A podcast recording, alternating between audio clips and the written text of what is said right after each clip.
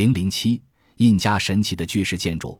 印加要塞萨克瑟胡阿曼位于秘鲁城市库斯科三千五百米的高山上，设计建造者无疑是印加入，因为使用磨去棱角的巨型方式的建筑方式久为人知，这是整个印加帝国的风格。要塞上方的巨石石卷像是日历，也可能是一座巨塔的塔基。说它是遗址，多少有些名不副实。那里散落着大大小小叫不出名字的石块。不知是哪座建筑物的遗址，早已面目全非。本来人们认为这是一座印加采石场，然而却不是。同以前的一些印加采石场，完全是另外一种样子。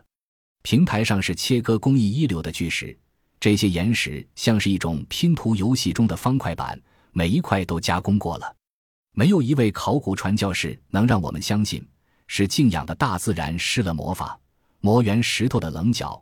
把表面仔细抛光，又任性的将巨石置于大自然的风景之中。在印加要塞正后方，人们又发现了足以证明其神秘性的、经过加工的整块巨石，没有一处使用过灰浆或是水泥这样的粘合剂，石块之间的拼接可谓天衣无缝。难道印加人凭着简陋的石稿就能完成这一杰作吗？可是石块之间的空间如此狭小。根本容不下他们挥动石头工具呀！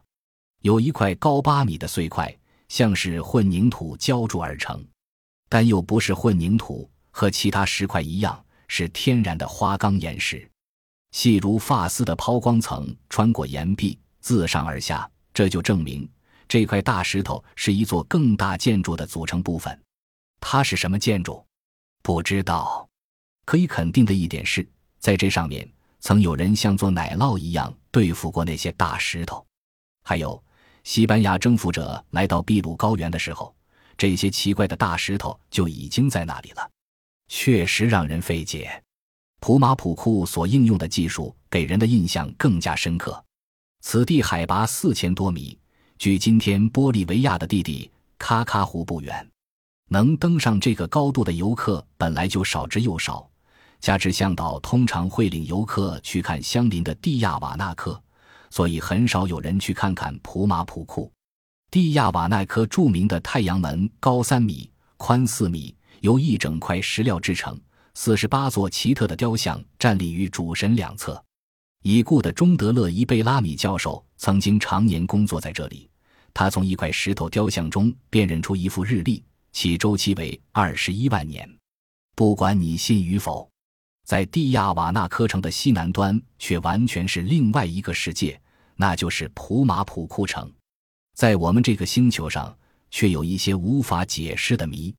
通往普马普库的路上，就有一块闪长岩石，上面有不同的壁洞和横线角，不知流出的地方要做什么用。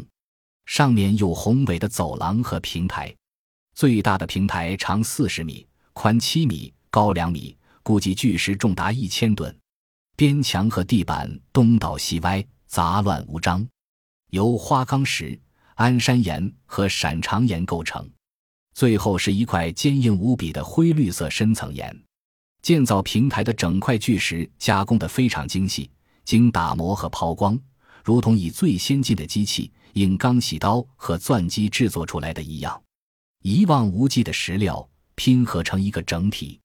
我们无法想象几千年前完整的普马普库城是什么样子，请看几个应用技术的例子：一块十米高的闪长岩，自上而下有一道头发粗细的凹槽，上面每隔几厘米冲一个洞。对付异常坚硬的闪长岩，骨头、木头、绳子、沙子、火石、铜或是铁制工具都是没有用的。那么用的是什么洗刀和钻机？另一块建筑石料长二百七十八米，宽一百七十五米，高度适中，为八十八厘米。六个面大小不等，每个独立的面都在不同的平面上，形状不同，是大大小小的矩形和正方形。今天制作这样的精密产品，必须动用钢洗刀和钻机，将备好的模子放在石面上，任何细微的误差都会废掉这件产品。那个设计者是谁？绘图员又是谁呢？还有那个预制建筑构件，大石块正面钻出两个壁洞，后面是小矩形，它使人联想到加勒比海人的涅赫索。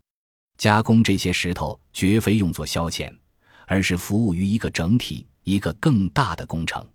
两块配套的石头需要严丝合缝，还有镍和楔子的设备，否则关上以后，铁矿和铁锁就会劈开了。人们做了这样一个实验。将其中三块预制构件的准确数据输人电脑，算一下哪块和哪块相配。接着一眨眼的功夫就全部组装好了。凹槽和轨道咬合的天衣无缝，预制构件形成一道围墙，没有灰浆，没有缝隙，抗震性能极佳。